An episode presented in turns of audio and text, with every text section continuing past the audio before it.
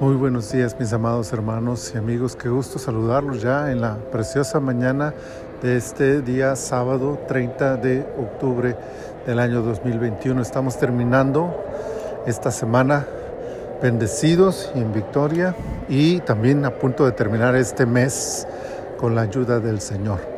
Así que bueno, pues me da gusto saludarlos y compartir con ustedes el devocional de esta mañana de corresponde a la temporada 9, el episodio 5 de nuestro devocional en su reposo.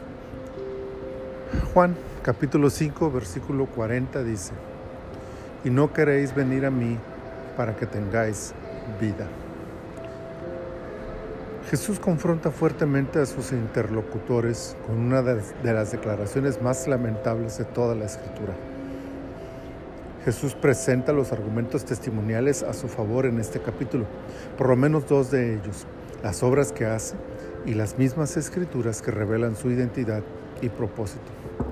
Semejantes recursos están a la vista de todos, son medibles, se pueden estudiar y analizar. Son entonces racionales. Lo único que hay que hacer es disponerse a estudiarlos con imparcialidad y objetividad.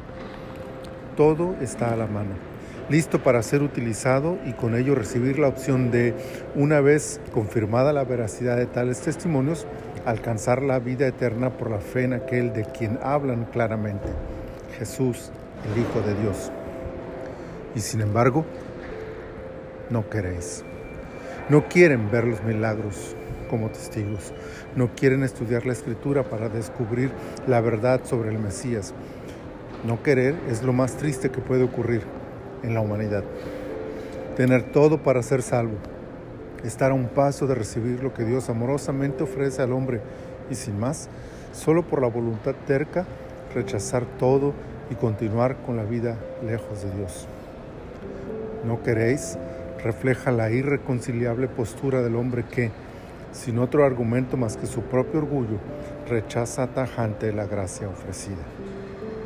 Hasta hoy, la mano del Señor sigue extendida para cada hombre y mujer que quiera mirar lo que Él hizo, hace y hará por su pueblo, y para el que esté dispuesto a estudiar las Escrituras para hallar vida en ella. Pero solo si queréis.